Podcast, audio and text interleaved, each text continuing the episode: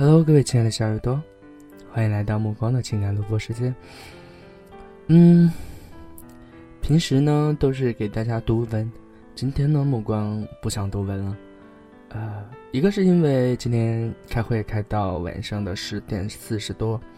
另一个呢是因为是一个特别的日子，父亲节。然后本来我都想着要把那个朱自清的背影给大家读一遍。但是我觉得好像没有必要。我觉得其实每一个人都有父亲，每一个人都会有自己对父亲的认知。在父亲节这个特别的日子里，希望大家能够跟自己亲爱的父亲说一声“我爱你”。小的时候会觉得父亲的肩膀很宽厚，很踏实。我记得在我小的时候。我最喜欢的事情就是坐在父亲的肩膀上，两只腿跨在父亲的脖子上，然后他会抓住我的两只脚，然后我坐在他的脖子上，用手两只小小的手抓住他的头发，然后你知道小孩子不一定都喜欢高，那个时候其实我很害怕，但是内心又很高兴，为什么？那种刺激的感觉，因为本身害怕高高的地方，害怕掉下来，但是高高的地方却又给人带来一种刺激的感觉，所以小孩子的时候，我特别喜欢那种刺激的感觉，但又很害怕。但是父亲的肩膀，当时在当时的我看来是那么的宽厚，不会让我感觉得到有一丝丝的危险。嗯，所以当时其实还是特别喜欢。坐在父亲的肩膀上，然后那个时候是我指着哪儿，他就会带我去哪儿。那个时候是小小小小的时候，那个时候可能也就四五岁吧。后来慢慢的长大了，虽然说我的家庭情况可能跟大部分的小孩子的家庭情况不太一样，从小就是自己一个人去上学，自己做饭，自己冒着风吹雨淋去读书，然后生病了什么的也都是大部分时间是自己扛过去，或者是我妈妈在关心我。但是我父亲做的更多的事情，一个是教育我，另一个就是努力的赚钱，去给我创造一个相对于我们当时家境来说，一个相对还不错的经济环境。我还记得那个时候，从我上初中开始，我爸就一直教育我。虽然说我们家里的条件一般，但是作为一个男孩子，在外面不要抠抠搜搜的。该该主动该花钱的地方一定要大方，嗯，不该花的钱咱们就省着点，然后就造成了我现在花钱还算比较大手大脚，因为在我看来很多事情都是应该做的，啊，有时候想想其实还是挺幸福的吧，虽然说没有说像有的呃有钱的家庭一样锦衣玉食的那种感觉，但是至少说吃穿住用。基本上都是齐全的，没有哪一个东西是亏待我的。所以，虽然说在情感上，我的父亲可能会对我的影响会比较小一点，或者说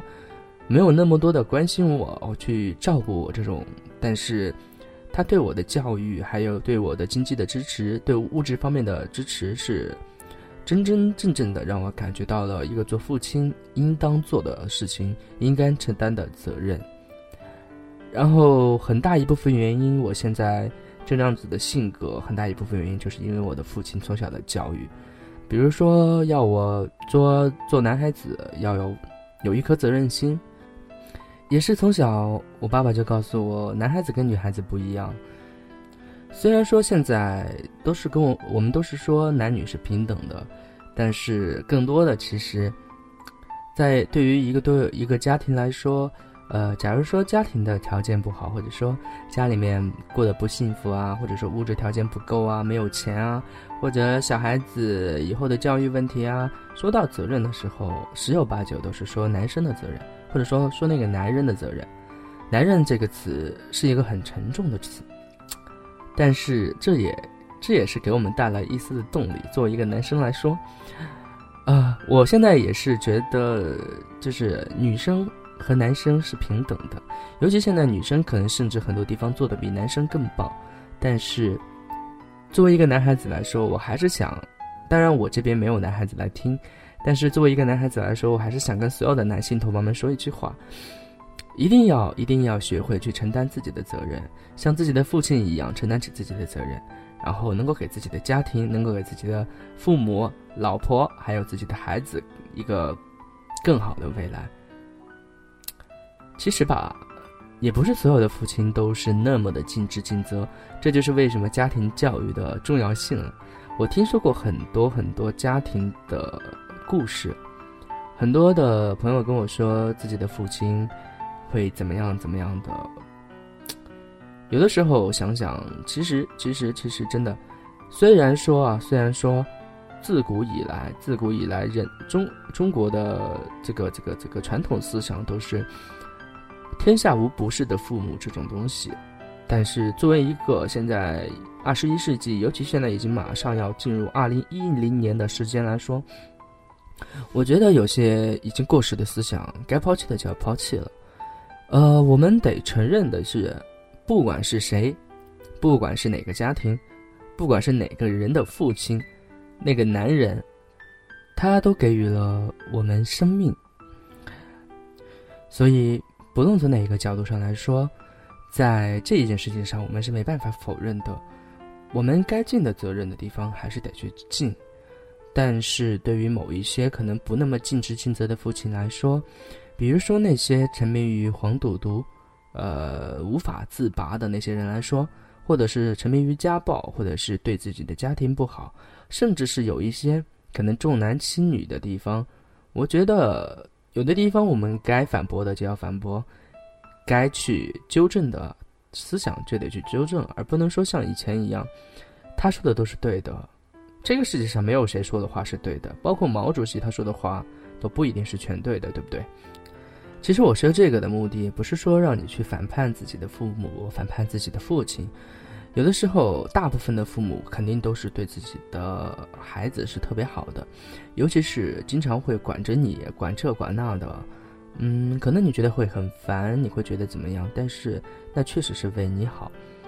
但是有一些在一些关键性的问题上，你是不能不能一味的听从他的意见的。其实，对于现在的社会来说，和谐的家庭关系，不是说孩子。一味的听从父母就是和谐的关系了。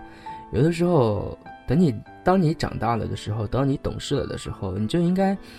适当的或者说恰如其分的站出来，在一些关键性的问题上要坚持原则，要向自己的父母解释清楚一些东西，而不是说父母说的都是对的。而我说这话也不是说呃想让大家去反叛自己的父母啊，千万不要误解这个意思。其实每个人在成长的过程中间，呃，你要记着一件事情，就是说，父母在跟你说的事情里边，让你觉得很烦的，基本上十有八九都是根据他的经验想对你想为你好而对你说的事情。所以有的时候你虽然会觉得很烦，但是请不要去 去跟你的父母争吵，或者是反驳他们。有的时候听一听，多听听他们的意见，嗯，对的东西咱们就接受。嗯，有的东西不对的话，咱们就，就就听着，听到心里边，也不要急着去反驳人家。啊，其实，在这个父亲节的这个时间，我说这些可能不太合适，但是我是一想到这些，我就想说了。其实，包括我自己的父亲也是如此。嗯，我不得不承认，就是在我小的时候，他给我带来的影响特别大，我整个人的性格，整个人的价值观。呃，世界观、人生观都是由我的父亲来教育我形成的，呃，这给我的整个人生带来的好处不可言喻，是吧？呃，但是就目前而言发生的一些事情，我个人是不敢苟同的。我父亲身上发生的，所以目前是跟父亲有一点矛盾。但是矛盾归矛盾，他是我的父亲，我会继续的怎么说呢？尊重他，然后在一些事情上，我不会。跟他妥协，呃，但是咱们该尽的义务、该尽的责任、该尽的孝道，咱还是得尽，对吧？其实废话说了那么多啊，今天没有录文章，我说这么多的目的，其实啊，因为我是一个不善于对自己父母表达感情的人，在这里呢，也是想通过这样的方式把自己的感情诉说出来。然后我也不是说非要传达到我的父亲的耳朵里边，而是说，嗯，我不希望自己的一些想法憋在心里边。我能跟谁说呢？那不就是你们嘛，对吧，亲爱的小耳朵们？明天，明天等我起床之后，我肯定得给家里边发个微信，给我爸发个微信，跟他说，呃，要好好注意身体。然后。呃，我会在外面，一切都好好的。你们也说，你们不管自己的父亲，呃，是怎么样子的一个人，作为一个子女来说，最基本的孝道，还有最基本的关心，我们得有。可能说他有的东西你并不接受，但是有一个东西你不得不承认，他是你的父亲。而明天，啊不，不是明天，而今天是一个特别的日子，那就是父亲节。希望天下所有的父亲都会快乐，希望所有所有的小耳朵的父亲都会快乐。好了，今天的节目到这里就结束了。啊，这一次的节目可能质量会没有那么高，但是说的都是一些我的心里话。十一分钟的节目，我没有做任何的草稿，我都是直接一口气说出来的。相当于算是自己的心里话吧，然后也希望大家能够跟我分享一下你的心里话。